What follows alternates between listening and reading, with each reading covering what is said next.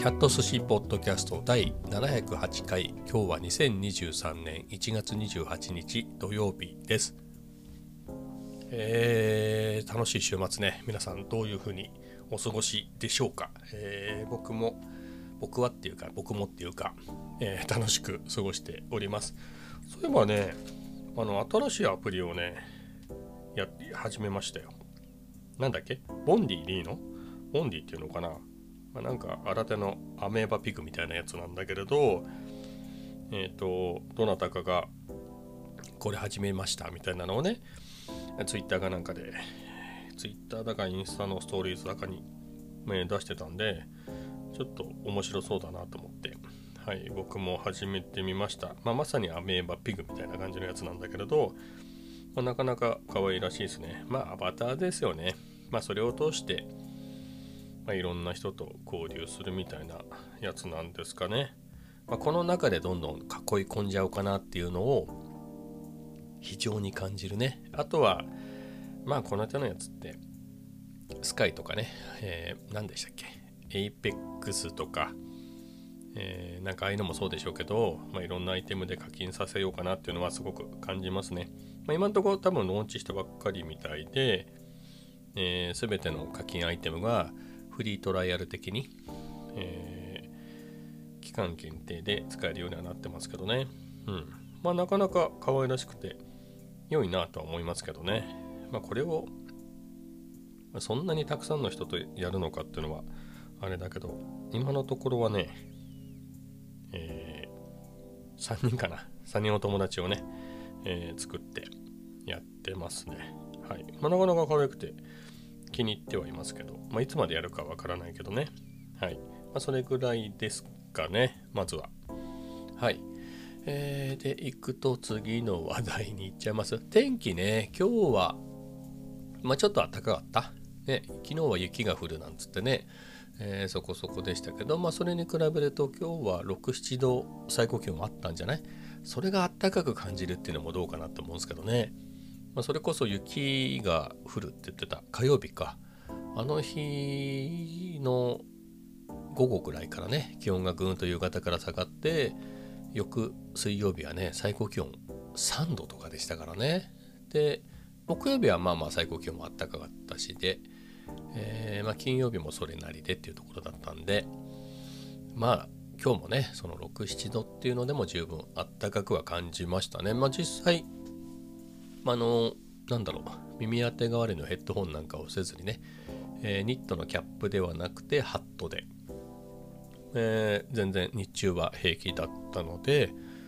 まあ、慣れてきたのかな。前はね、昔10度切るとすごく寒く感じたんだけどね。やっぱり服装だろうね。服装が昔あんまりそのあったかい格好をしてなかったんだよね。そういうことはあんまりよくわからなくて。えー、今時はね、えー、しっかりとして、まあ、着膨れしないようにっていうのはあるけれどあのヒートデックなんかもね、えー、どんどん良くなってあったかいし、まあ、そういう格好してるんでね、まあ、特にあのあれあったかいね。ボアのやつ、うん、あれすげえあったかいんだよな、まあ、あれ本当にもうなんだろう。リモートだからコロナの最初の年か。あの時の冬に、あの年の冬に、どうせ外に出ないからっつって、そのモコモコのね、ボアのやつを買って、まあ、どうせ外に着ていかないからって言って、絶対外に着ていかない色を買ったんだけれど、で、去年か、今シーズンね、えー、ちょっとあんまり気に入ったんで、もう一着買おうかなと思って買ったんですよね。えー、今ではそれを着てて歩くようになったっていうね。まあ、それをアウターとしては使わないけどね。その上にもう一枚薄っぺらいやつを着てるけど、まあ、その組み合わせが最強にあったかくて、うん。まあ、そういうのもあって、かなりね、えー、過ごしやすいな。だからね、白金回路使ってないんですよね。前は、なんだろう、まあ冬だったらね、まあ秋ぐらいからそうなんだけど、まあ、ボタンダウン、その上にニット、その上に、えー、ダフルか、だったので、そのボタンダウンのね、ポケットに白金回路を入れてっていうのが定番だったんだけど今ボタンダウン着なくなっちゃったのねまあ T シャツ着てその上に薄手のパーカー着てその上にあのボア着てその上に薄っぺらいペラペラの風通さないやつっていうのをね、えー、それでいくんで、まあ、白金回路なくてもいいかなって感じで、まあ、そんな感じなんですよね。まあ、あのベンジンが余って仕方ないからちょっと寝る時に部屋の温度下げ気味にして白金回路を抱いて寝ようかな。はいまあ、そんなぐらいになりましたね。はいまあそんなところで、まあ、そういうところもあってまあ風がビュービューねこの間みたいに3度とかになると最高気温がさすがにしんどいなってねましてや風が吹いたり、えー、ではありあるもののやっぱり昔に比べると僕が寒さに強くなったってことは全然ないんだけれどその寒さの対策は進んだかなっていうのははい思いますね。あとあれもあったかいね。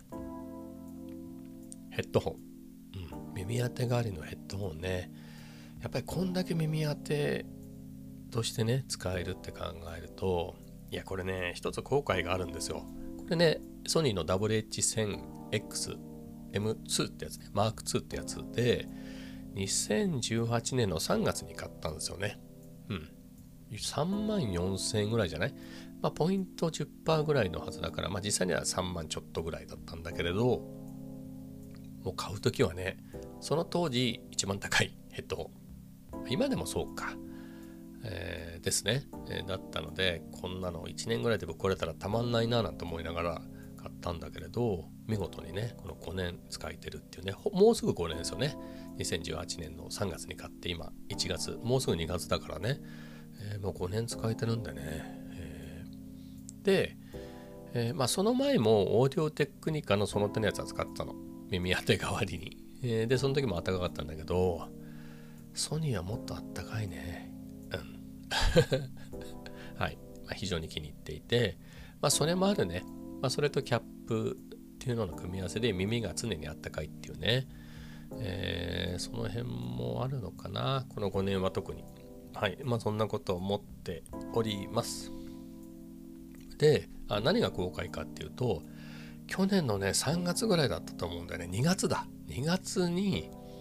これマーク2ね。これのマーク4っていうのがあって、まあ、今でも売ってるんだけどちなみに最新はマーク5ね。でもまだマーク5が出る前にマーク4のミッドナイトブルー的な色のやつ海外では普通に売ってるやつを日本では売ってなかったやつをなんか限定期間期間限定でこの期間に予約してくれた人には全員、えー、売りますっていうスタイルで。しかもめっちゃくちゃ安かったのよ。あの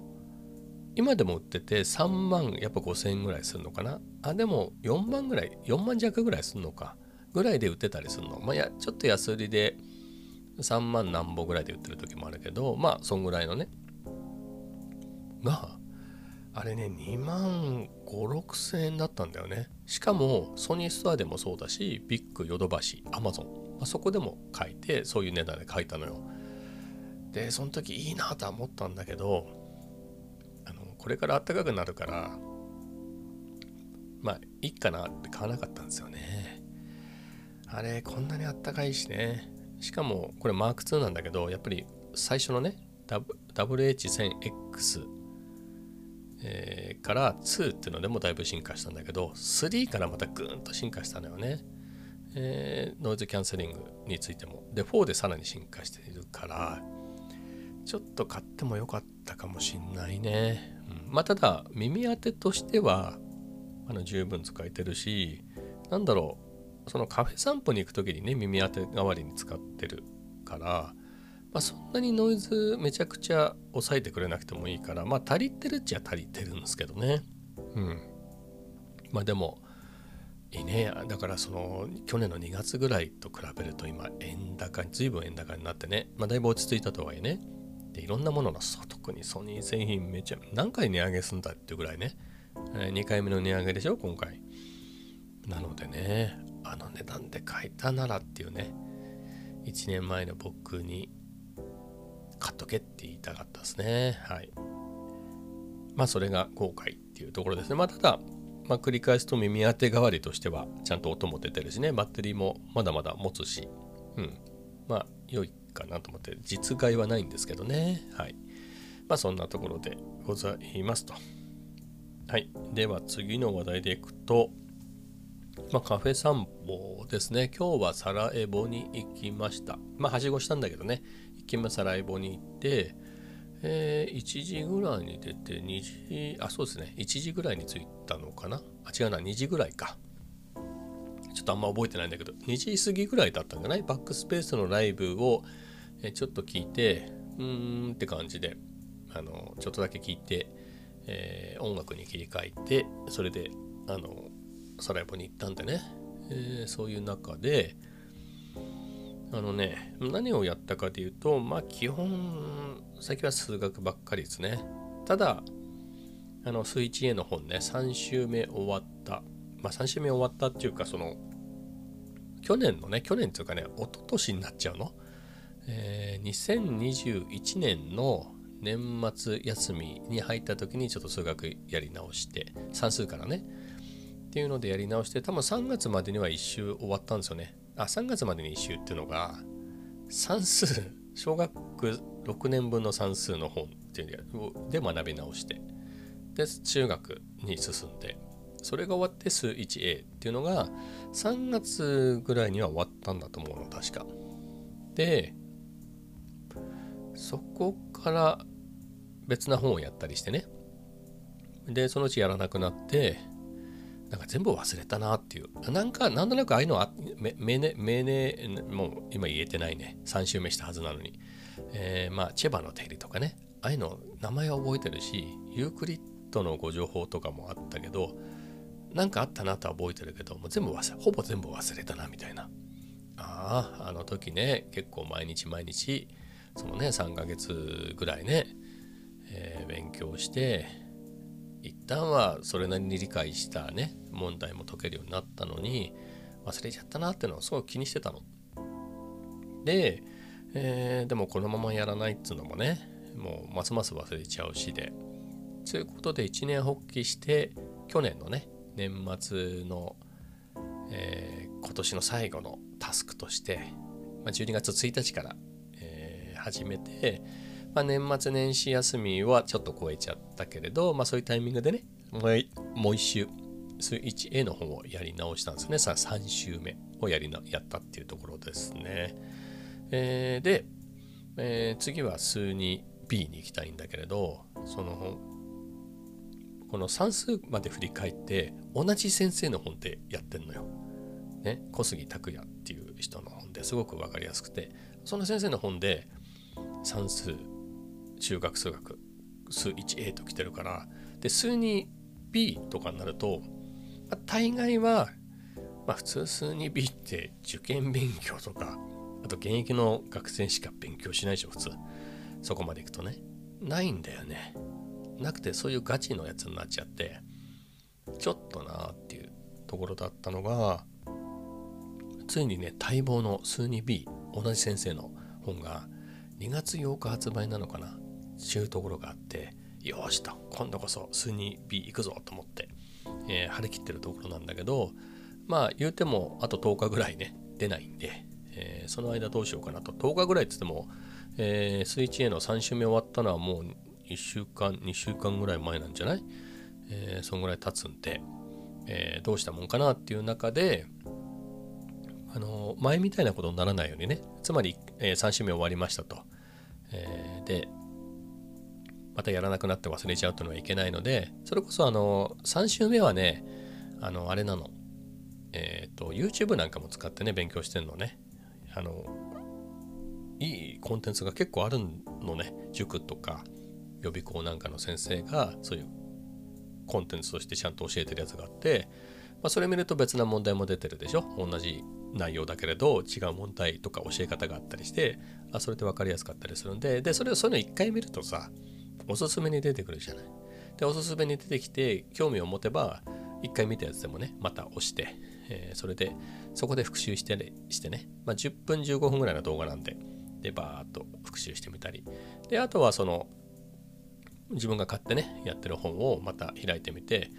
あここちょっと忘れてるかもしれないからやってみようかなとかいうので、そんな感じで、まあ、ずっと4週目をやってるってわけじゃないんだけど、あの適当にランダムにね、ここどうだったかなとか、えー開いて問題を解いてるみたいな感じのことをやってますと。で、さらに言うと、これもねその2週目が終わった時に買ったんだけれどえっ、ー、とねえっ、ー、と問題解決のためのアルゴリズム×数学からが基礎からしっかり身につく本っていうね、まあ、プログラミング系の本なんですけど、まあ、かなり賢い東大生の方が書いてる本で、まあ、いわゆるアットコーダー競技プログラミングの多分一番上のランクのなんか色がつくんだよねあれ。あのどんどんとその点数によって。その一番上ぐらいに行ってる人じゃないですか、えー、その人が書いた本なんですけど、えー、それを去年ね評判が良かったんで買って。で去年もやったのよその2週目終わった後ね。2週目終わった後どうしていいか分かんなくてまあ数に P の本ってのもないしまあ一応ね買ったは買ったんだけどちょっと難しくて分かんねえみたいな。えー、て言うかな説明が僕に合わないっていうか、えー、ちゅうところもあってまあでこの本を買って、えー、まあもともとで言うと、まあ、数学苦手なのがずっとね算数まで振り返って、まあ、数学が苦手だっていうのもあったんでそれを克服したいっていうのとあとはねプログラム僕は仕事でもするんだけれど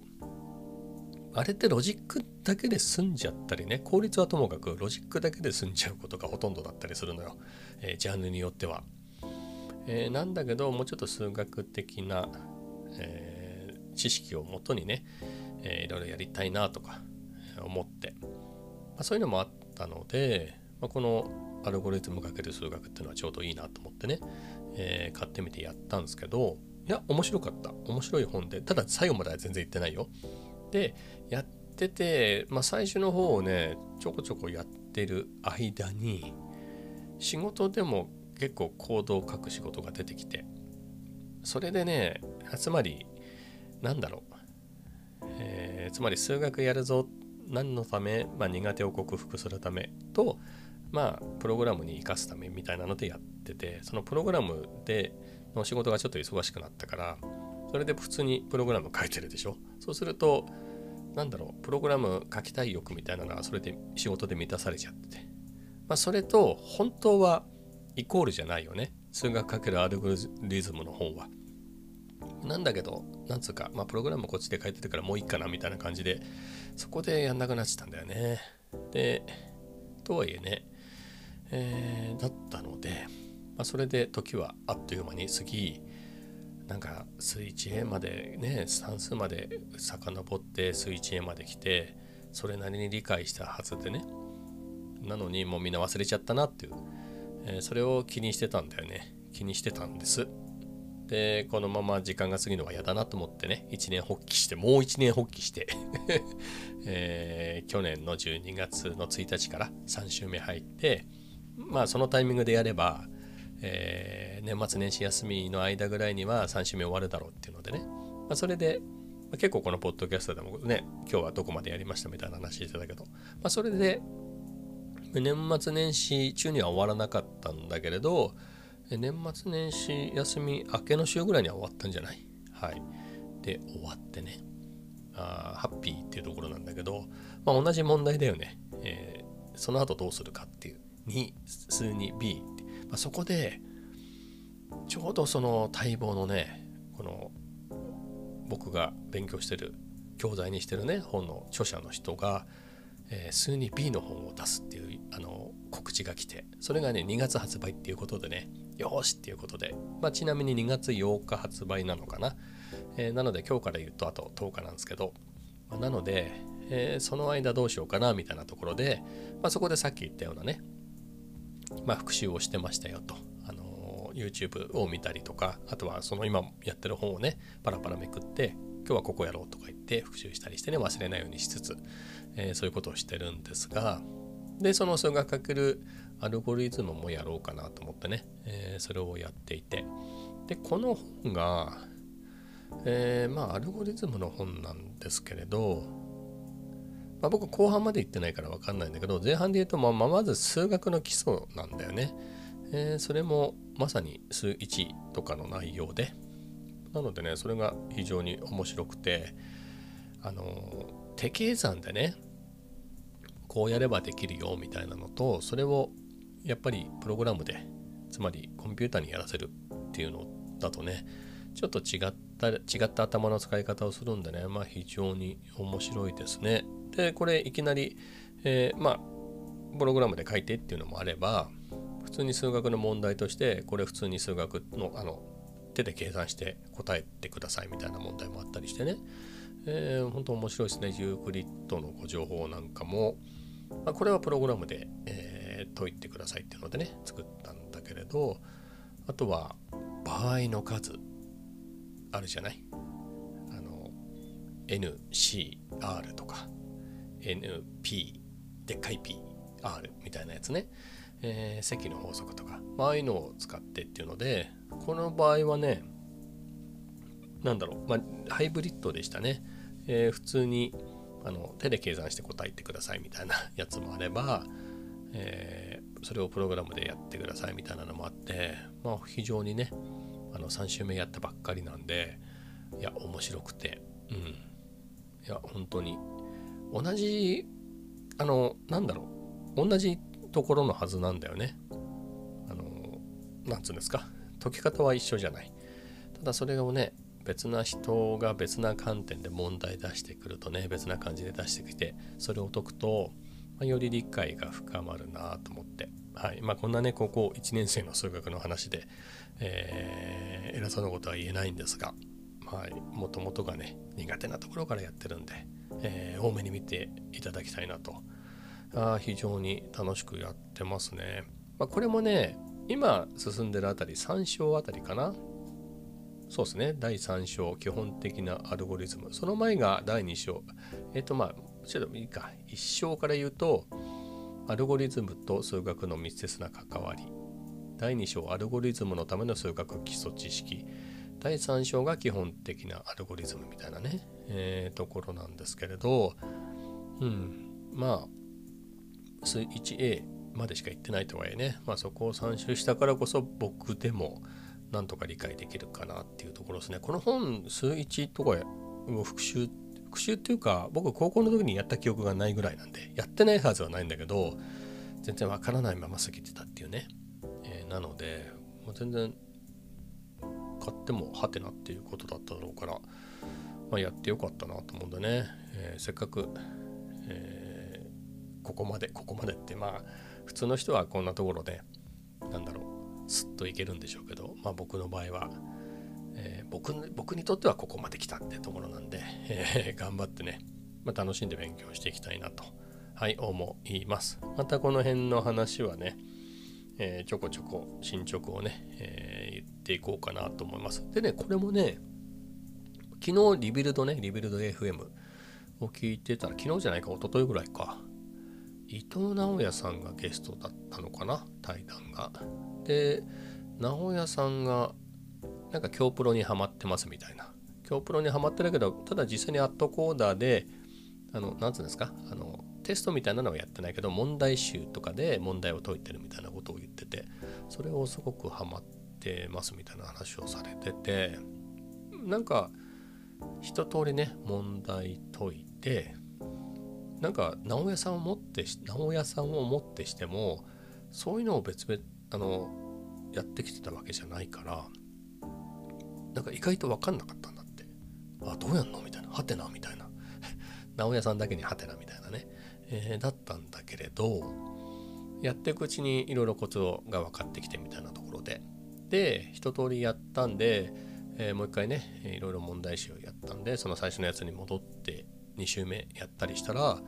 それをどうやって解いたかは全然もうやり方忘れてるんだけどいろんなコツが分かってきてるから解けるようになったんだってっていう話をしててまあ言うても直屋さんだからねっていうねいうのはあるんでしょうけれどまあそう言ったら夢がないじゃない。まあ僕もそんな感じでコツコツやってったらいろいろ身につくかなと思ってね、えー、この数学×アルゴリズムでね、えー、いろいろ勉強してちょっとでも賢くなるようにしていきたいなと、はい、思っています。まあ、結構これ引っ張っちゃったね、これ24分ね。はい、まあそんなところですよと。まあそんなことサラエボでやってましたと。で、その後ね、えっ、ー、と、まあ暗くなってきたんでちょうどいいやっていうことでリベルテ2にもよってね、えー、そこで続きをやったりして楽しく過ごしました。はい。でまあこのままカメラの話に行っちゃいますけどあの昨日ね、えー、タムのを売ってあなんかシグマの 85mm 買っちゃおうかななんていう話をねしてて結構ねこのタムロンの2875の F2.8 って高く売れるんだよね。9万6000円ぐらいで買ったのかな新品で。で、えー、それがね7万1000円ぐらいで売れるのかな下取りだとさらにあ下取りでね新しいのを買うんであればマップでさらに1割乗っけてくれるんですよね買取額でさらにマップで買ったんでマップで買ったシールを添付するとえーと、2%買取額アップで。だから8万ぐらいで売れるのね。8万なんぼか。8万何千円かで売れるのよ。まあ、だから非常に、えー、1年使って、ね、そんぐらいで、ちゅうことでかなりコスパがいいっていうか、ね、本当にいいレンズなんですけど、まあでもそんなに使わないしなと。家用だななんつってね、結構でかいから持ち歩かないし、お家用で、まあだったらこれを何でしょう下取りのベースとしていろんなレンズ買い替えようかなとかいうのは思ってたんでね、まあ、それでシグマの 85mm とか言ってたんだけどそうさなと思ってちょっと久々持ち出してみようかなと思ってね、えー、持ち出してみたんだけれど良いね良いまあ良いそうなの良いのよ結構なんだろうこれなんで持ち出さなくなったかで言うとでかいからっていうのとあとちょっと待ってくださいね。あの、α7C でソニーにね、移ってきて、その時って 35mm の F1.8 を最初買ったんですよ。で、2日後に 20mm を買ったのね。そしたら 20mm がすこぼれ使いやすくて、そればっかり使うようになって、で、20と35なんでね、結局 20mm ばっかり使っちゃうと。であれば 35mm あんまり使わないからそれを売って、えー、ともっと他のレンズってことで買ったのがタムロンの2875なのね。えー、その心はで言うとまあ普段ね結局カフェ散歩でこの辺松戸ら辺歩いてるだけですと変わり映えない変わり映えのないしないところだけれどそういうねタムロンの標準ズームとかあればまあちょっとその変わり映えない街をこう切り取る感じでねズームして切り取ったりなんかすると、えー、変わり映えするんじゃないかっていうことでね買ったんですよね。まあ、それはその通りだったんだけれどでその後 α7-4 を買ってアクティブ手ブレ補正がめっちゃ便利でね、まあ、何かっていうとそれはやっぱり広角じゃないとあんまり効かない。あと純正レンズ、えー、しかもなるべく新しいやつじゃないと効きが悪いっていう代物でってなるとやっぱり α7-4 と 20mm ばっかり使っててね、えー、それでタモロンはあんまり基本外に持ち出さなくなっちゃって、まあ、走行してる間に、えー、50ミリを買ったりしてね。でそれもあんまり使わないなっていうことで忘れられない一度買って一度売った 35mm を買い直してっていうのがあってね、えー、っていう中で 35mm はかなり気に入って買い直したぐらいでね、まあ、それをかなりヘビーに使ってるんですよ。基本まあ何もなければ 35mm をつけた α7-4 を持っていく。で、いや、今日は 20mm でちょっと撮りたいなっていう風な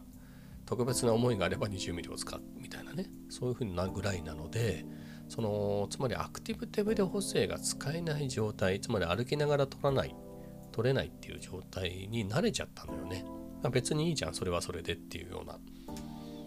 えー、ということもあり、で、あと 35mm って 20mm に比べたらめっちゃ標準画角だか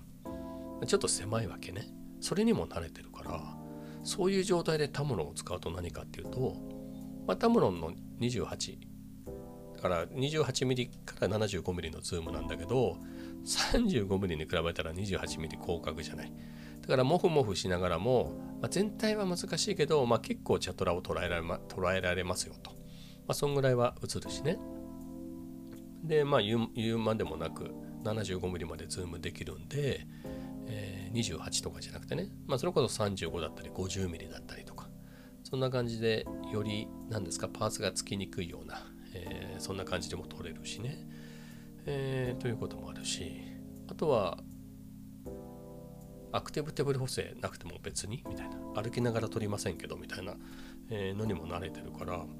そういうのでいくとねあめっちゃ使いやすいし面白いなと思って、えー、これはこれで良いなと思って、まあ、85はめっちゃ良さげなんだけれどと比べると、まあ、85もいいとはいえさすがにちょっと使いにくいよね。あの写真だけだったらまだいいけど動画ってなると、えー、じゃあタムロンの2875これかなりいいなと思って。味変としてこれつけてくっていうのも面白いなと思ってね。うん。なのでかなり気に入りましたね。であとその辺はともかくちょっとでかいのと重いっていうのがネックではあったんだけどいざね今日持ってってあれ全然重くねえなっていう。何かっていうとあのピークデザインのキャプチャーにくっつけてねバックパックにくっつけて持ち歩いてるんでそれでいくと邪魔とかはないんだよね。胸のとこにくっつけてるから。全然ブラブラして邪魔っていうこともないし重さもねキャプチャーにくっつけた状態だとまあ確かに比べれば35の方がもちろん実際に何百グラムか軽いから軽いんだけど、まあ、言うてあなんかタムロンしんどいわみたいなのは全然なくて全然不都合はなかったんだよね、まあ、そういうこともあってあじゃあいいじゃんこれでみたいな。かなり便利だしいろいろ面白いかなと思って。はい。非常に気に入っちゃいましたっていう。まあそんなお話ですね。まあそれも多分ジムなんか行ってね、まあ、ちょっと体力がついたのかもしれないですね。まあ、年明けから行ってますからね、まあ、1ヶ月は行ってないけどね、3週間ぐらいは行ってるから、まあ、その辺でちょっと変わったのかもしれないですね。あの重い、重いっていうことに対して、まあ、こんぐらいへっちゃらじゃないのみたいな、えー、いうような思いが芽生えたのかもしれないですけれど、はい、非常にね、タモロン気に入ったので、まあ売らなくてもいいかなっていうふうに今思ってますね。はい、まあそんな感じでどうでしょうかね。今日は全体的にハッピーな一日でございました。えー、そういうわけでね、えー、お腹も空いてきたんで今日はこの辺で終わりたいと思います。それではまた明日。